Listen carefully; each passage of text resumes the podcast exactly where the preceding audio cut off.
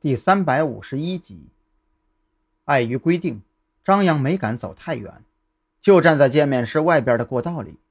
这样的话，如果里面稍微大点的动静，就能听得一清二楚。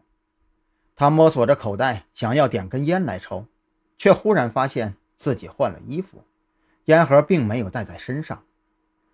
来吧，抽我的。和张扬一样站在不远处的狱警凑了上来，他从怀里掏出烟盒。递给张扬了一根，便宜货，别嫌弃就好。张扬从狱警手里接过香烟，借着狱警手里的火机将其点燃。烟雾缭绕间，他发现狱警似乎有些欲言又止。有什么话想说就说呗。张扬觉得有些好笑，他有些搞不懂，这狱警在自己一个警员面前有什么好拘谨的？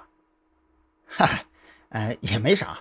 就是听说你们特侦局经手的案子都很刺激。狱警不好意思地笑着，脸上却写满了向往。我就是在想啊，你们才算是真正的警察，哪像我呀，整天跟一群犯人打交道，一年到头啊也回不了几次家。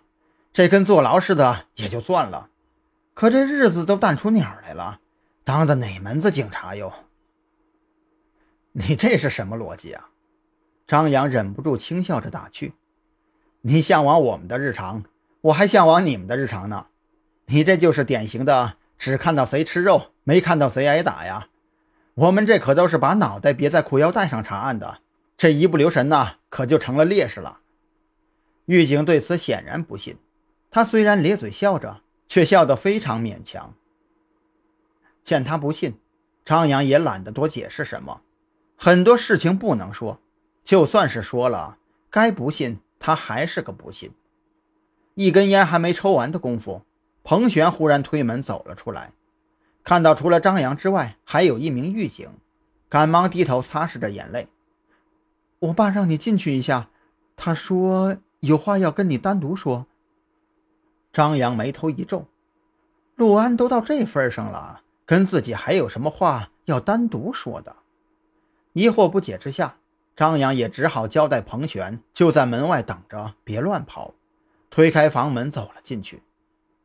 都这个时候了，你还有什么话非要单独跟我说？张扬坐下后，见陆安根本没有开口的意思，不由得催促道。陆安没急着开口说话，而是扭头看了看位于房间东北角的监控，那意思很明显，是想让张扬关掉监控。想都别想！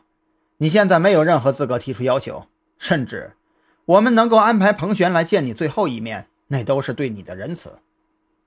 张扬并没有答应他的要求，他愿意帮助彭璇原谅陆安当年不辞而别的误解，仅仅是不愿意让彭璇一直生活在阴影里罢了。进来的这些天，我想起来一些之前没有说的事儿，就看你感不感兴趣了。陆安的脸上没有任何表情，目光却死死地盯着张扬。关掉监控是不可能的，你有权利保持沉默，但是你要想清楚了，你现在的任何隐瞒都毫无意义。说与不说，对你而言唯一的区别，或许就在于临死前还能见到彭璇多少次罢了。张扬的内心毫无波澜，甚至还有点想笑。